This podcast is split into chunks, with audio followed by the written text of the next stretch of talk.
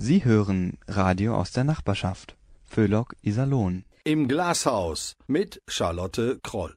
Und meine Gäste sind heute im Studio des Bürgerradios Iserlohn, Albert Henz und Wilfried Diener. Wir wollen sprechen über die Geschichte der Kirche, über den Bau und die Renovierung, über das Benefizprojekt, welches wir heute unterstützen wollen und über die einzelnen Bauphasen. Herzlich willkommen. Das Thema Kirche im Ausnahmezustand. Die oberste Stadtkirche Iserlohn. Herzlich willkommen.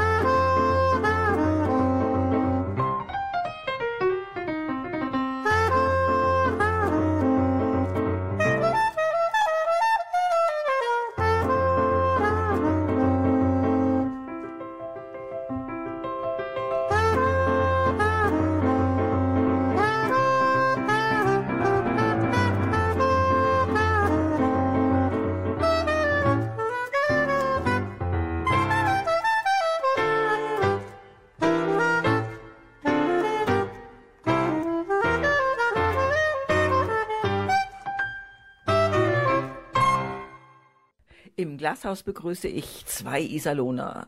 Den ehemaligen Superintendent und theologischen Vizepräsident im Landeskirchenamt der Evangelischen Kirche von Westfalen und Pfarrer Albert Henz und den ehemaligen Schulleiter des Kuno Berufskollegs 2 in Hagen, Schriftsteller, Lyriker und Ideengeber für stadtgeschichtliche Erinnerung, Wilfried Diener. Unser Thema, liebe Hörer und Hörerinnen, ist Kirche im Ausnahmezustand, die oberste Stadtkirche. Darüber wollen wir heute sprechen. Und zwar im Einzelnen über die Geschichte, über Projekte, über Bau, Renovierung und Phasen, Unterstützung und die Finanzen. Albert Henz, Sie haben sich ja nun schon seit ganz langer Zeit engagiert um diesen Umbau, die Renovierung der obersten Stadtkirche zu forcieren und auch an Geld zu kommen. Wie alt ist die Kirche? Ja, die Kirche geht auf das 13. Jahrhundert bereits zurück und sie hat auch noch eine Vorgängerkirche, die man jetzt in der Bauphase sehr schön sehen kann mit äh, dickeren Mauern.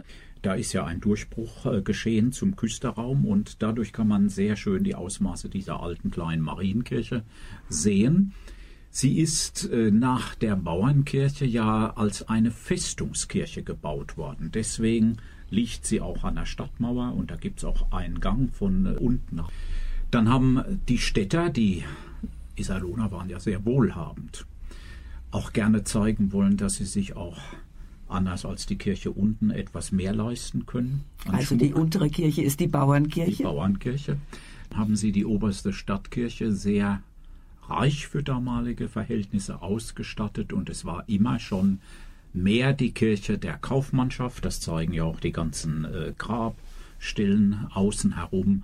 Sie war immer sehr verbunden mit der äh, politischen Gemeinde. Zum Beispiel war die Feuerwache nicht oben wie jetzt heute an der Autobahn, sondern es wurde von der obersten Stadtkirche aus die Feuerwache geläutet. Oder Die Züge fuhren nach der Uhr der obersten Stadtkirche. Es wurde über diese Kirchengemeinde das erste Waisenhaus deutschlandweit überhaupt errichtet und es gab immer eine enge Zusammenarbeit zwischen Rat und Presbyterium. Das macht im Unterschied zur Bauernkirche eigentlich die Geschichte der obersten Stadtkirche aus und so ist sie auch ein Wahrzeichen der Stadt geworden und geblieben. Ja, und eben vor allen Dingen im Innenbereich sehr in die Jahre gekommen, so dass eine Renovierung überfällig. Kommen wir nochmal auf die Anfänge. Die Erstkirche war eine Marienkirche und äh, ist dann wann evangelisch geworden und lutherisch geworden? Die ist sehr früh äh, in der Reformationszeit, also schon im 16. Jahrhundert, kurz nach Beginn der Reformation, gab es schon, das ist in Iserlohn sehr unkompliziert gelaufen, mal katholische Messen, aber auch bald schon von einzelnen Priestern evangelische Gottesdienste, so dass ähm, die Reformation hier sich im Grunde auch nicht mit einem bestimmten festen Datum, aber schon mit der reformatorischen Bewegung hat sie sich immer mehr hier durchgesetzt und ist dann ja insbesondere mit den Farnhagens allmählich äh, ganz evangelisch geworden.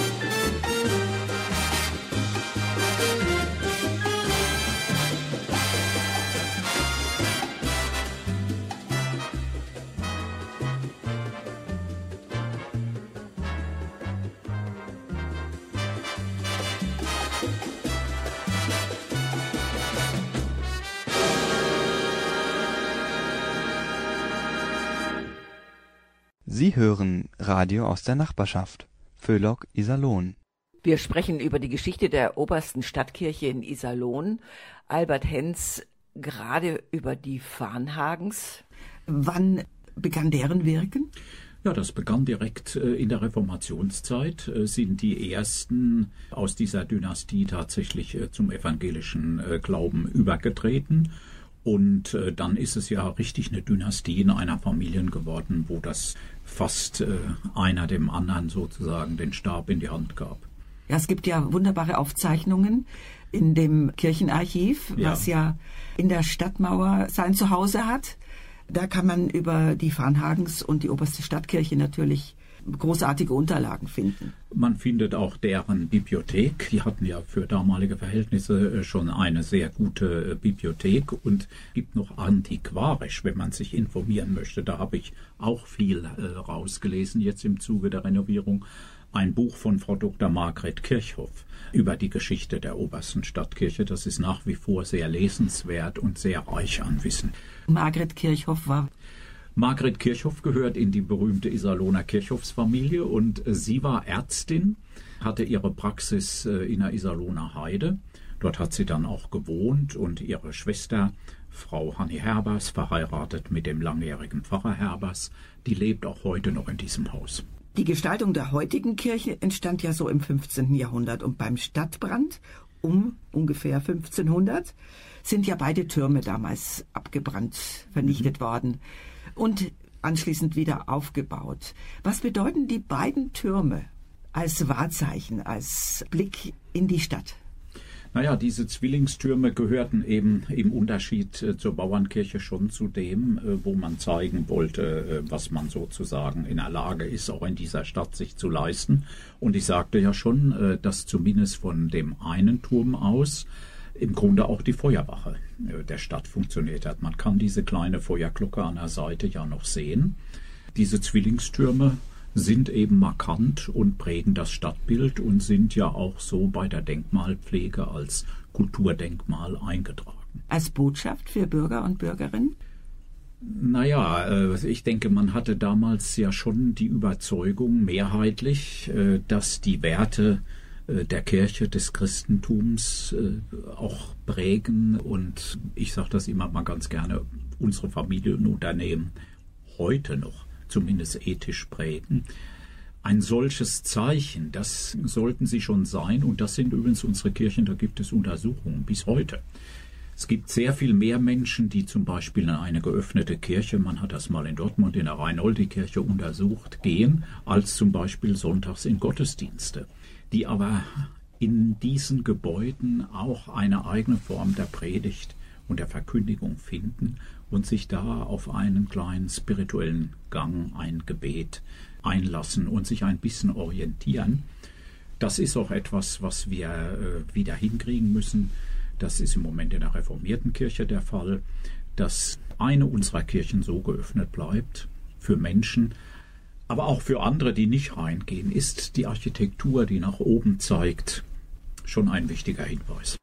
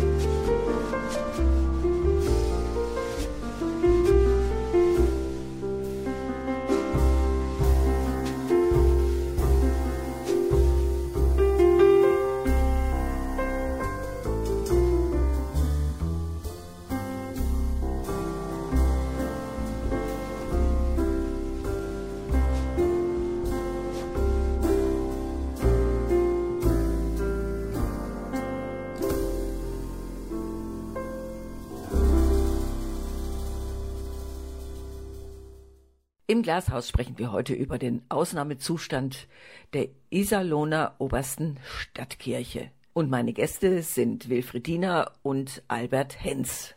Wilfriedina, die Oberste Stadtkirche bedeutet Ihnen als Heimatforscher? Ja, die Kirche bedeutet mir zunächst mal etwas als gebürtiger Iserlohner. Ich bin dort in den Kindergottesdienst gegangen. Ich bin dort konfirmiert worden. Ich habe in dieser Kirche geheiratet. Insofern, obwohl ich ja in Gerlingsen wohne und zur Johanneskirchengemeinde zähle, ist diese Kirche für mich auch als Iserlohner Stadtkirche etwas Besonderes.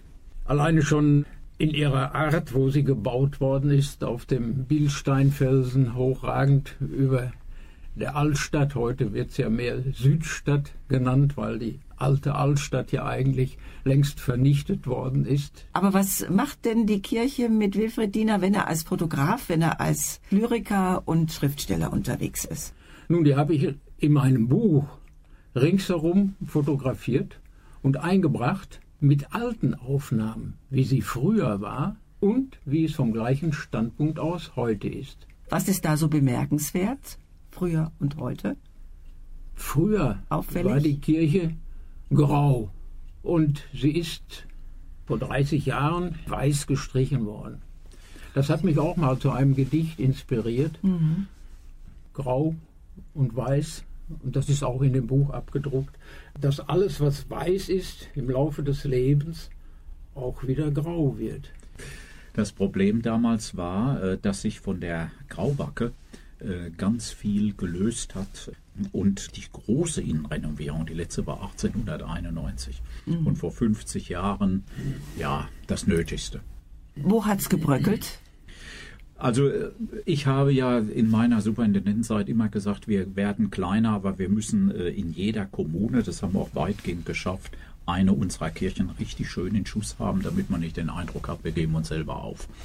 Und äh, das ist ja hier mit der Bauernkirche dank vielen Förderern gelungen. Bei der obersten wollte ich damals schon ran, aber es hatte noch nicht die Atmosphäre im Presbyterium, das war noch nicht reif. Und als ich in den Ruhestand äh, gegangen bin, 2018, da habe ich das Thema nochmal wieder angesprochen und äh, dann hieß es wunderbar, dann sehen Sie mal, dass Sie das in die Wege bringen. Und äh, das sind im Grunde jetzt viereinhalb Jahre. So lange beschäftige ich mich mit dieser Sache. Es ging ja zunächst mal darum, bekommen wir Förderungen, macht der Denkmalschutz mit, macht das Land mit, macht der Bund mit. Ich hatte durch meine kirchenleitende Tätigkeit ganz gute Kontakte die habe ich da äh, auch genutzt und das hat eben wirklich dazu geführt, dass wir von Bund und Land, von verschiedenen Stiftungen, auch hier vor Ort von der Sparkassenstiftung zum Beispiel, eine Grundfinanzierung bekommen haben. Eine Erbschaft äh, wurde uns zugeteilt. Die Kirchengemeinde in schwierigen Zeiten hat aber auch geguckt, was sie an Eigenmittel zusammenbringen kann. Und dann waren wir mal bei so einem Projekt, wo ich sagte, naja, da kann man schon was machen von etwa 600.000. Ich hatte damals die Vorstellung, die Kirche muss wieder sauber gestrichen sein, es müssen die Kunstexponate schön instand gesetzt werden, es muss die Akustik vor allen Dingen verbessert werden und auch die Beleuchtung. Ja, wenn man dann anfängt, dann wachsen auch die Ideen und die Wünsche. Mittlerweile äh, hat das ganze Jahr ein Volumen von 1,32 Millionen angenommen. Und ich darf dankbar sagen, dass wir durch öffentliche Zuschüsse, Eigenmittel und äh, weitere Förderungen ließen sich viele Clubs, Firmen, äh, Privatmenschen in Iserlohn ansprechen, mittlerweile äh, bei einem Stand sind, einschließlich der Instandsetzung der Orgel. Die ist nämlich 50 Jahre alt nächstes Jahr und das ist dringend erforderlich, wenn sie ihren Bestand, äh, ihren Wert behalten soll sind wir bei einem äh, Defizit von rund 50 bis 60.000 Euro. Und jetzt, liebe Hörer und Hörerinnen, sitzt an der Orgel der Iserlohner Kantor Hans-Peter Springer und spielt das Präludium G-Dur von Johann Sebastian Bach.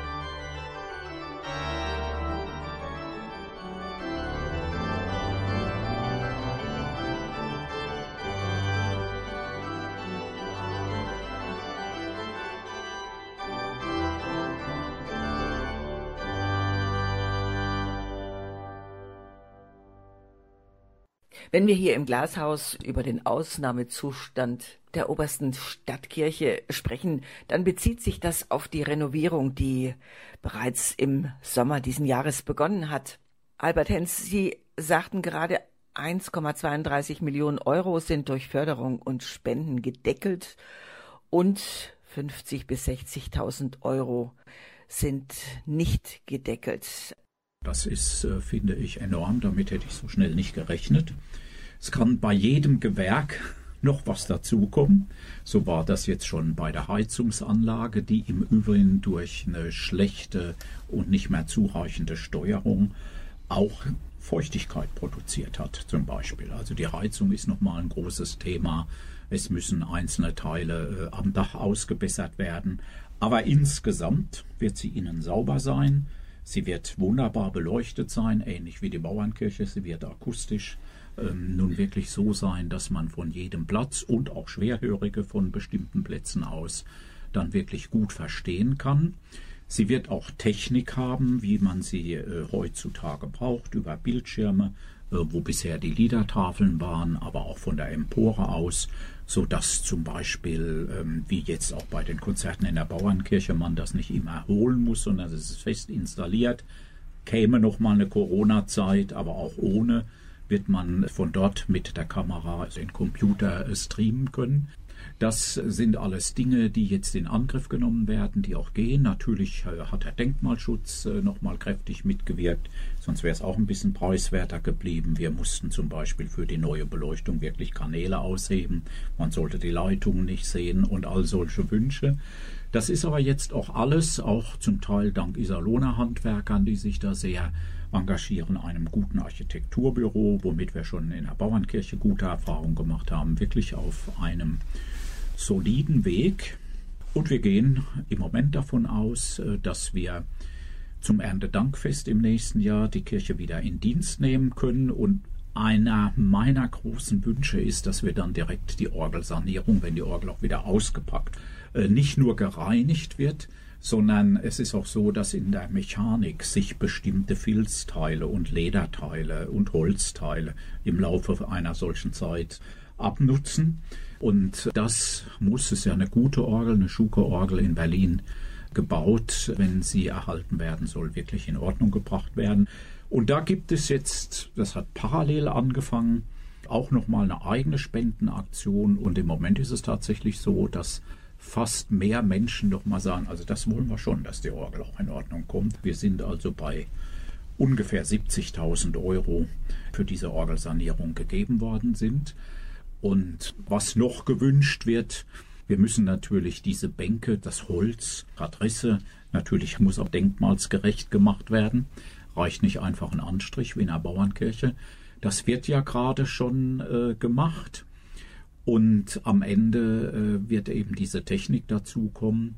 Das ist sehr hoffnungsvoll und was mich besonders freut, ist, ich habe nun ja die Bittgänge gemacht und Briefe geschrieben, um Geld äh, gebeten und es gab fast niemand, der rigoros gesagt hat, dafür gebe ich nichts.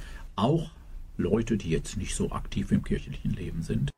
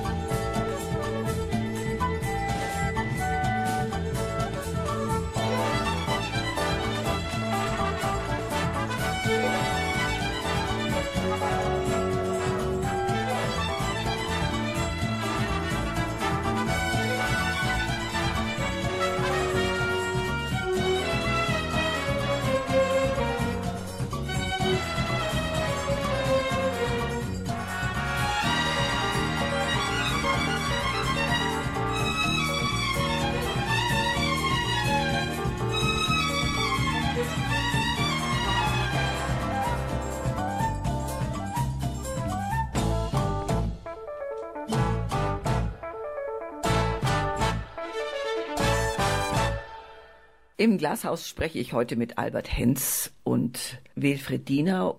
Wir sprechen über den Ausnahmezustand in der obersten Stadtkirche, genau über die Renovierung, welche im August begonnen hat. Albert Henz. Die Renovierung soll in drei Phasen stattfinden. Es gibt natürlich diese erste Phase, wo man sozusagen alles, was Staub macht, sage ich mal verkürzt, äh, diese neuen Kanäle äh, für die Leitungen und äh, dann mhm. Äh, natürlich das Ausbessern äh, der Risse und das der neue denkmalsgerechte Anstrich.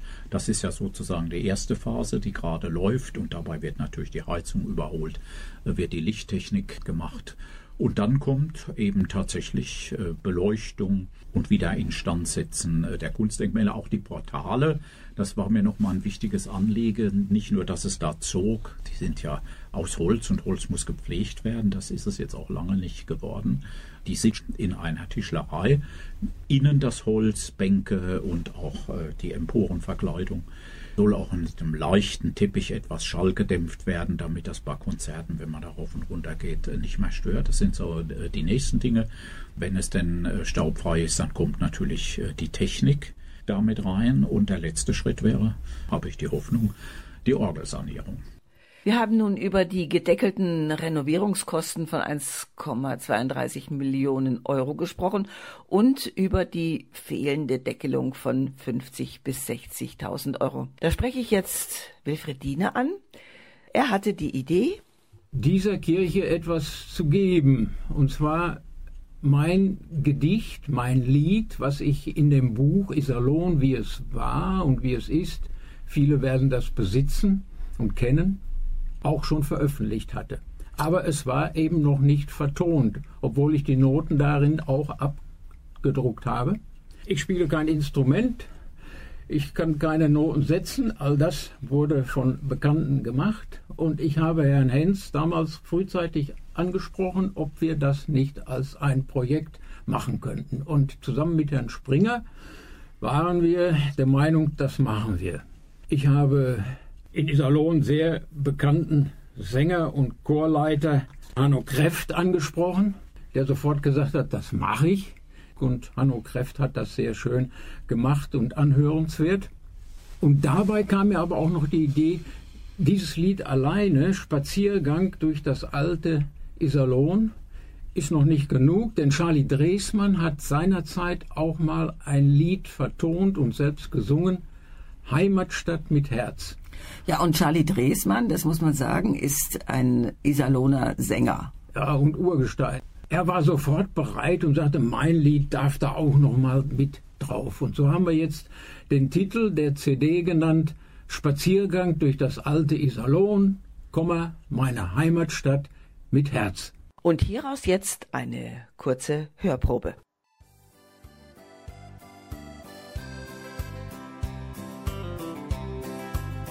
Kommst du von Süden, grüßt der Dannsturm schon von Weiten. Sanfte Hügel, grüne Wiesen dich begleiten. Viele Wälder führen dich durchs grüne Tal. Die Brauerei, die Dächenhöhles Ehrenmal. Unsere Höhe, die ist bekannt durchs Schützenspiel. Musikparade, großer Festzug ist das Ziel.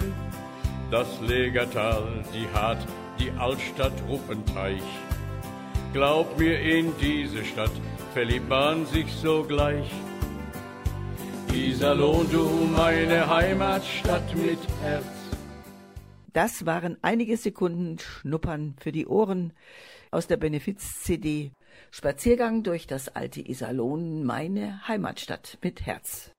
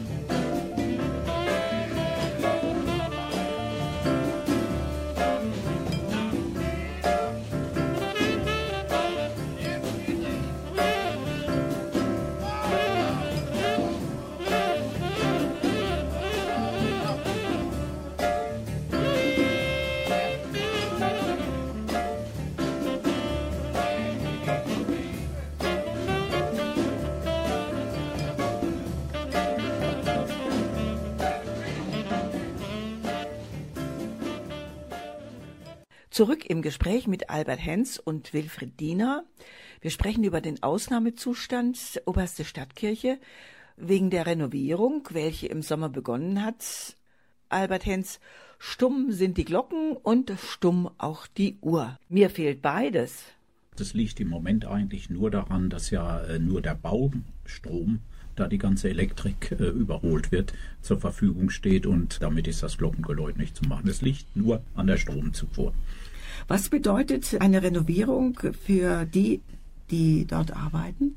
Ja, das ist eine große Herausforderung. Ich habe jetzt äh, mich zum Beispiel mal kurz mit den Handwerkern, die sich um diese Heizungsanlage kümmern, kurz zusammengetan. Das ist schon wirklich schwierig, wie die äh, durch diese Schächte auch gehen müssen, um sie zu reinigen, damit äh, das alles wieder gut funktioniert. Also das ist eine Herausforderung.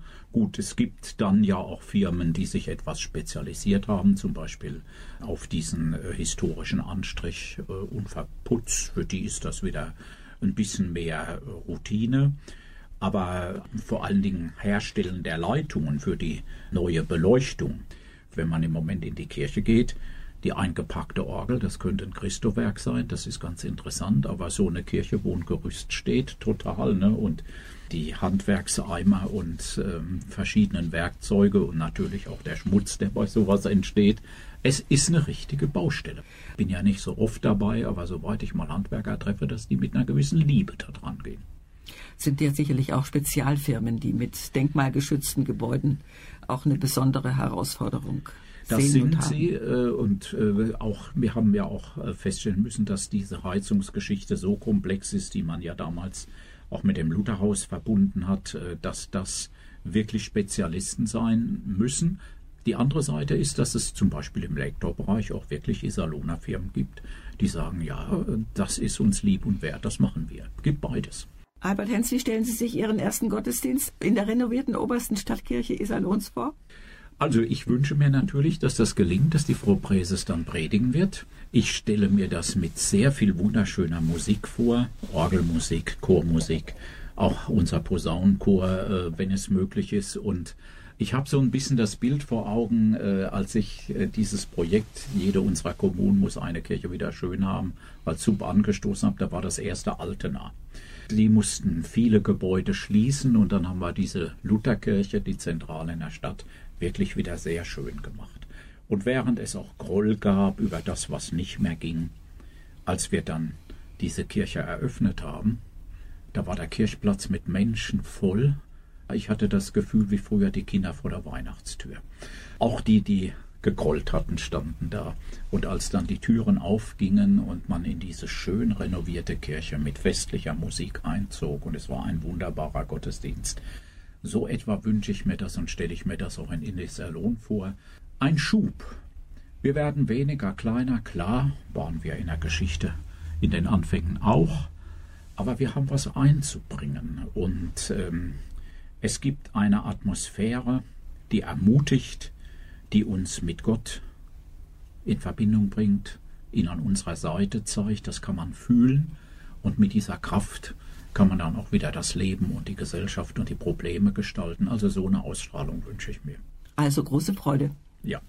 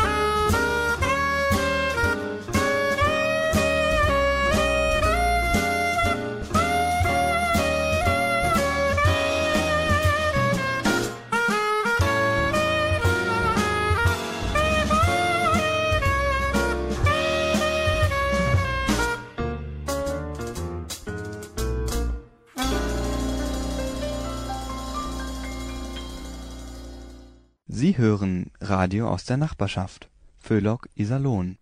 Kommen wir zum Schluss nochmal auf das Benefizprojekt für die Renovierungskosten der obersten Stadtkirche zurück.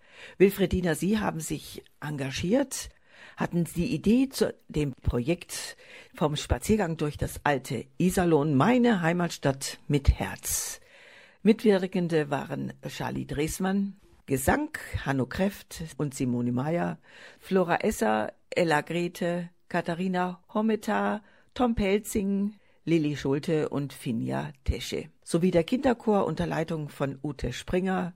Das Klavier hatte im Griff Hans-Peter Springer. Technische Begleitung Benny Mokros und die CD ergänzt ein besonderes Booklet mit Bildern des alten Iserlohns, welches in der CD zu finden ist, hat die Firma Stolzenberg übernommen.